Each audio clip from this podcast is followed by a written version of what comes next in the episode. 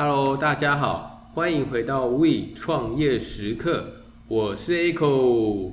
很开心又回到了这个礼拜的时间。那这个礼拜是我们的说书时间，在进入说书之前，还是先跟各位听众朋友聊一聊，大家这个礼拜过得好吗？有没有开始居家上班了？那如果你居家上班已经居家到昏头、昏天暗地，不知道今天是星期几？也不用觉得寂寞，因为我在网络上有看到一个很有趣的统整资料，它是二零二零，就是去看 Google 关键词搜索最高量是什么样的一个关键词，其中有一名就非常有趣，他就讲说很多人去搜索今天是星期几，根本太好笑了，根本就真的忘记说，等于是说他已经过到忘记今天是礼拜几，哇！哇好羡慕啊！还有另外一个我也觉得蛮有趣的，就是他在网络上搜索的关键是说，呃，我在居家上班如何跟孩子相处？因为等于是说我已经停班了，那孩子也停课，所以以前我们必须我们周晚上的一个相处的时间，但其实现在几乎已经二十四小时都相处在一起。很多的父母，很多的家长，其实会觉得说，哇，那么长的时间，到底应该要怎么样去跟小朋友做相处，可以去减少一些摩擦，或者是说可以让彼此的感情可以更好。再来，还有一个我觉得也可以很值得分享的，就是如何，就是在关键词当中，他有写说如何协助。那如何协助很多的一个东西，其实我就觉得蛮温馨的，像是有一个他是说如何协助澳洲大火。因为那一阵子就是有森林野火的一个状况非常的严重，所以很多人就去搜索这个，或者是不知道大家还记不记得，在去年的时候有一个黑人，然后他在路上的时候被警察击毙，所以也有人他去搜索说如何去帮助黑人，或者是黑人的命也是命。那以及疫情，就是我们这一次想要谈论的主题，疫情的这件事情，也有人说如何去帮助疫情，就怎么样去。尽我的绵薄之力，然后可以去帮助这个社会。看到这一些关键词，其实你也觉得是蛮感心的，就觉得蛮暖心的。你会知道说，这个世界上还是有很多人在关心着不同的族群也好，或者是不同国家的人也好，这些都是非常非常重要的。好，那我们把主题拉回来，就是这次我们的读书心得。这次我们想要跟大家分享的书是什么？这一次我们想分享的书跟商业比较没有关系，主要是因为近期大家都知道台湾的疫情已经升温了，所以这一次我就是想要跟大家分享有一本书，然后书名其实有点长，它叫做《世纪大瘟疫后的变与不变》，它是用西班牙流感的这一个大流行来做一个历史借鉴。主要我会想要分享这本书的原因，是因为我觉得在去年的时候，二零二零年疫情对我们的影响还没有那么的大。但是在这一波，大家有发觉到吗？其实我觉得是比去年影响还要大的，等于造成说很多人根本已经是不敢出门，甚至就是我们必须也要居家办公，那小朋友们也都停课，所以对我们的一个生活的影响真的是非常的巨大。刚刚其实我们前面有提到，就是以我们自己来说的话，很多时候我们的一个生活的形态已经大改变了。举个例子来说好了，工作上面的一个形态改变就有分好几种嘛。第一个就是你工作的场所已经改变了，本来我们每天都需要去公司上班打卡、下班打卡，然后再回家，工作的时间占据了我们八个小时到十个小时之间，其实是相当长的。第二个就是你的工作时间的调整，当我们是在家里上班的时候，不知道大家觉得自己。在家上班的时候，你的效率是变得比较高还是比较低？等于是说，我意思是说，当你必须要处理的东西是一样的，那你觉得你会在公司的效率比较好，还是会在家里去处理这包事情的效率会比较好？我相信每一个人都会有属于自己的一个答案。除了工作上面的改变之外，其实我们的生活其实也是大改变了。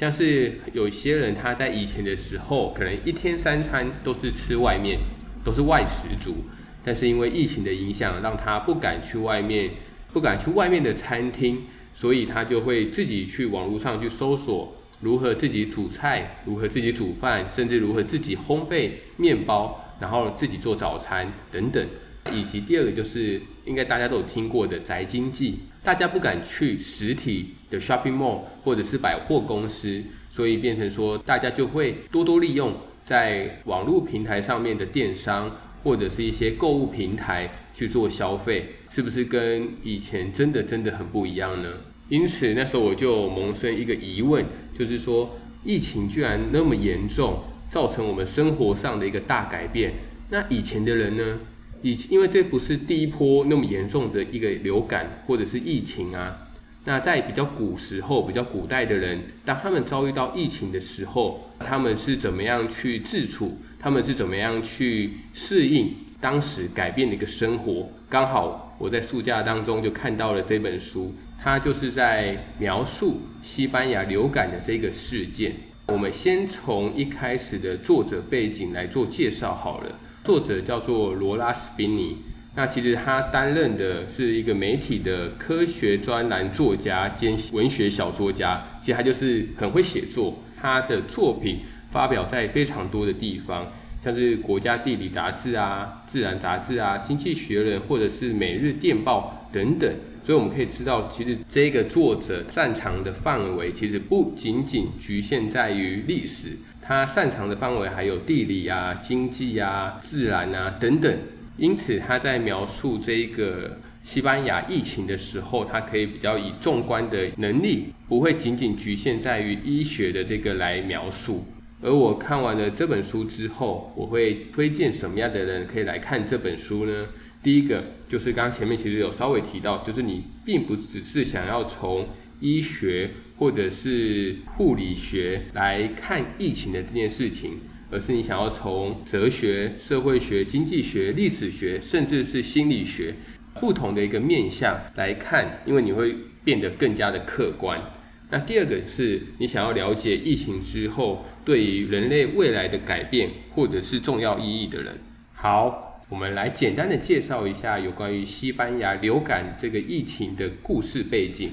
西班牙流感它是流行在于一九一八年一月到一九二零年十二月间的一个大流行的疾病。当时啊，我们全世界的人口大概有十七亿人，感染到西班牙流感的这一个感染的人数有五亿人。哇，大家可以想看看那有多可怕，等于是有接近三分之一的人口。有三个人当中就有一个人中了这个流感，当时其实是仅次于黑死病，就是我们中世纪有一个非常有名的一个传染病，老鼠传过来的那个鼠疫。有医生在描述说，西班牙流感其实是医学史上的一个最大屠杀。那不仅仅只是因为它的死亡人数之多，而是因为死者当中啊有非常多年轻健康的人，因为在这个西班牙流感之前的一些一般流感。感染一般流感死亡的人，通常都是幼童或者是比较老的老年人，但是西班牙流感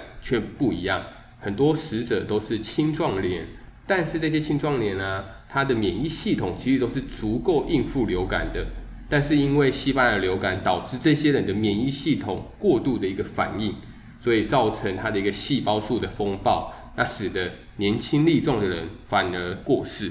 而这边补充一下，可能有有人就会问我说：“诶，Echo，那刚刚前面讲的是西班牙流感，那我们这次的新冠肺炎的这个疫情呢？那其实新冠肺炎呢、啊，很多属于高危人群的，其实还是以老年人或者是本身就有健康问题的人。那虽然说我们的这个新冠肺炎的死亡率是比较偏低的，但是死亡率最高的还是以那些八十岁以上的患者居多。”我们来说一下西班牙流感的这个周期。西班牙流感它简单分成的三波，第一波它是发生在一九一八年的春季，那基本上它只是普通的流行性感冒。但是第二波来的时候是来得又急又快，它是发生在一九一八年的春季，那它也是死亡率最高、传染力最高的一季。再来是第三波是发生在一九一九年冬季到一九二零年春季。它的死亡率其实就比第二波来的稍微低一点，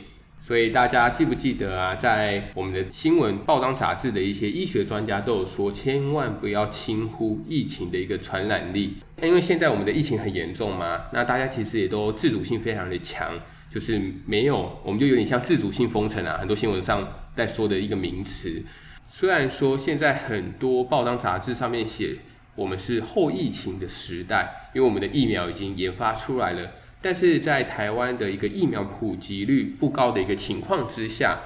我觉得大家还是不能够去轻忽这个疫情的问题。就算说到了五月二十八号，就是现在不是很多人说我们是关店关到五月二十八号当天公布的一个疫情状况，可能有稍显好转，或者是有比较趋缓的一个状况。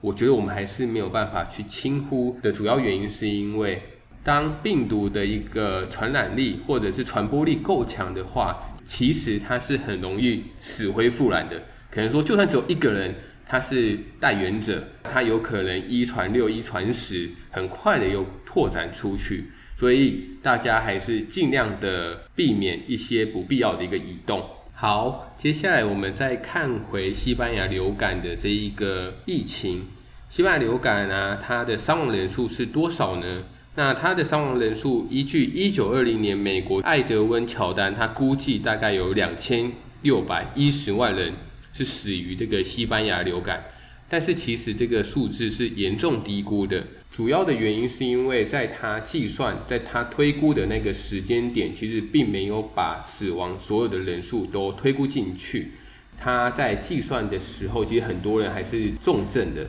但那时候因为还没有死亡，所以他就没有把它算到死亡的人数当中。而另外一个推估，就西班牙流感推估的死亡人数。比较接近的是，在一九九八年，也就是西班牙流感的八十周年，那由澳洲的历史学家尼尔强森跟德国的流感历史学家里奇穆勒，他们有重新上调一个全球的死亡人数，因为经过他们的一个计算跟估算啊，光是印度其实就死亡了一千八百万人。一九一九年的时候，印度统整印度其实才只有六百万人。其实你看，光印度的这个地区就相差的非常多，所以两位他提出死亡人数至少有五千万人。不过啊，他们自己有做一个注解，就是他觉得这五千万人有可能也是严重低估的。因此，现在很多人在查询或者是在推估西班牙流感的这个死亡人数，很多人会讲说是五千万到一亿的这个说法。很多听众可能会只会觉得说五千万。到一亿间的死亡人数，哇，好多哦！但是可能还是没有一个好的一个概念，或者是一个基准可以比较的事件。那我这边就讲几个事件，让大家可以去做比较。首先，有关于如果是战争来看的话，一战的死亡人数也不过才两千万人，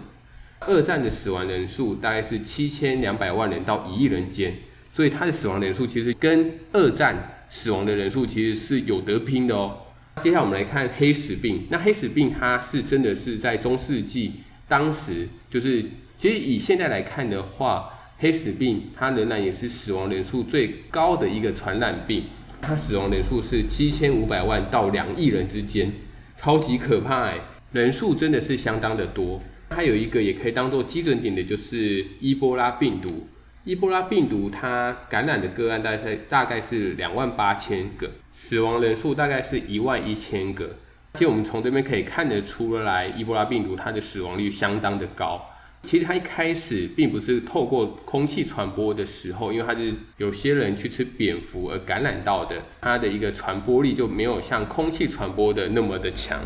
接下来我们来说一下，为什么西班牙流感叫做要叫做西班牙，是因为从西班牙传出来的吗？就有点像是我们武汉肺炎。所以它冠的武汉是因为从中国传播出来的。哎、欸，我这边没有带任何的政治立场，我只是比喻。但其实我觉得西班牙流感的西班牙有一点点背黑锅的感觉。为什么我会这样说呢？主要的原因是因为当时疫情大流行的时候是在一九一八年。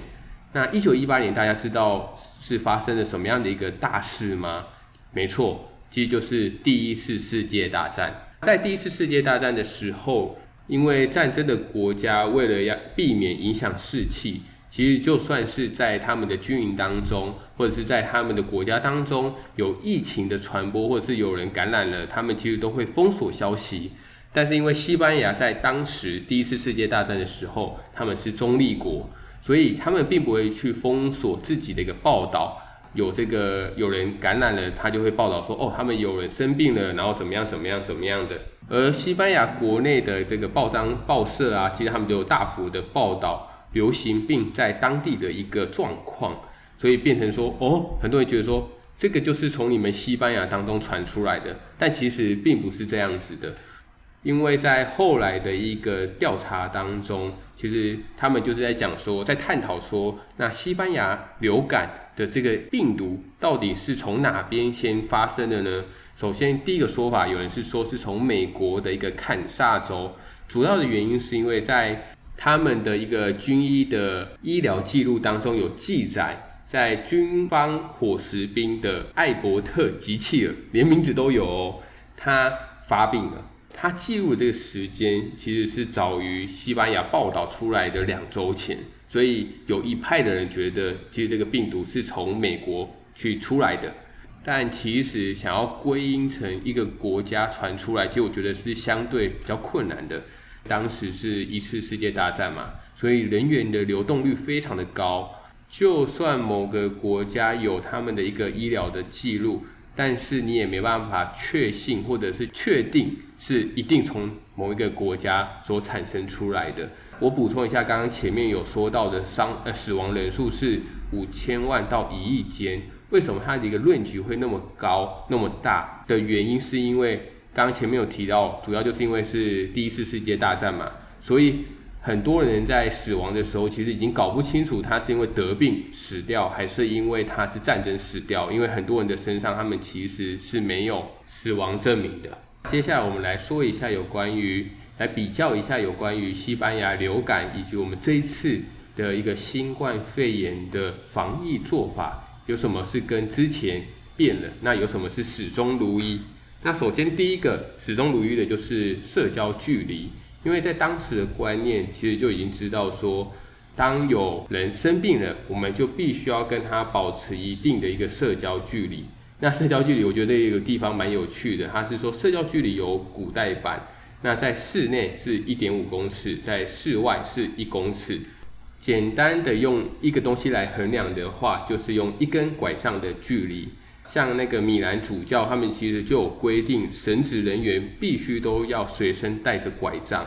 因为神父跟信徒之间就必须要保持着这根拐杖的距离，以确保说他们不会被传染。第二个是有关于隔离的做法，就是你可能跟一些相关的人员有接触史，所以你就必须要去做自我观察、自我隔离。那像我们现在的一个规则是，我们必须要自我观察，在家观察四天嘛。那其实，在以前的时候，这个做法是更加严格的，因为他们是必须要隔离四十天以上。但是四十天你都没有发病，或者是说你筛检出来是阴性的时候，你才可以出来，才可以把你当做是一个健康、没有受到感染的一个人。接下来第三个是有关于疫调的追踪。虽然说在之前的科技还没有那么发达，因为以我们现在来说，我们只要打开自己的 GPS。我们就可以知道我们跟确诊的那些人有没有到过相同的地方，甚至是时间点都可以追得出来。但是以前虽然说科技没有那么发达，但是他们也会用自己的方式，可能用记录的方式，然后去找到那些人。虽然说找到的人就没有办法那么多，但是其实他们也是相当重视疫调追踪的这一个。接下来我们可以说一下不同的地方。那不同的地方，这个让我觉得有点讶异，主要就是。医院的角色，因为以现在来看这件事情的话，如果我们真的确诊，我们感染的话，你第一个想法是送医院吗？就是赶快去医院做一个治疗。但是在十九世纪的时候，其实医院它就只是一个穷人跟病患的收容所，所以相较于我们现在的医疗体系是比较明亮、比较干净的专业形象，但在以前，其实它就像隔离所。像集中营医院，在之前在一二楼，其实他们是没有窗户的，所以他们是非常封闭、非常阴暗，那就很像是一个监狱。所以很多人很怕会去医院，因为当你疑似感染之后，你就会被丢到那个地方去。其实他们也不会做一个过多的治疗，因为他们觉得你就是已经确诊，你有可能会死亡，所以你也只能默默的去祈祷，你不会被死神点到名。这个东西站在我们现在去看是非常难以想象的一件事情。最后，我们来说一下，当西班牙流感这个疫情退散之后，也就是西班牙流感的后疫情时代，有点像在描述我们现在这个状况。在疫情过后啊，有没有什么样的一些事情发生，可以让我们来当做借镜呢？首先，第一个就是他们有去研究显现出、显示出，在疫情过后，忧郁症的数量大幅的增加。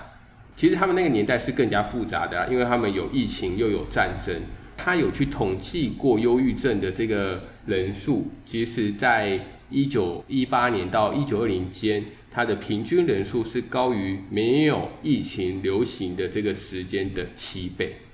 哇，那其实我们现在也要多多注意自己的一个心理健康啊。其实我自己。有时候也会有一点点的小忧郁，虽然说我的忧郁都会很快就过去，因为我觉得很多人会觉得压力很大，就会觉得哎，前途有点茫茫。像我们现在开店，自己也是觉得啊，就会觉得说，到底疫情能够什么时候能够结束呢？尤其是像我们这种咖啡厅，或者是居酒屋，以及一些比较高档的牛排馆，以及一些火锅店等等这些。在以前强调内用、强调用餐氛围的这些餐厅，我一直觉得有点前途茫茫的感觉啦，因为我们看不到疫情结束的这个时间点，有时候会造成自己过大的一个压力。那因此，大家可能要想看看，如果你是店家的老板，或者是您在创业了，那你怎么样去抒发自己的压力，就会是一个非常重要的课题。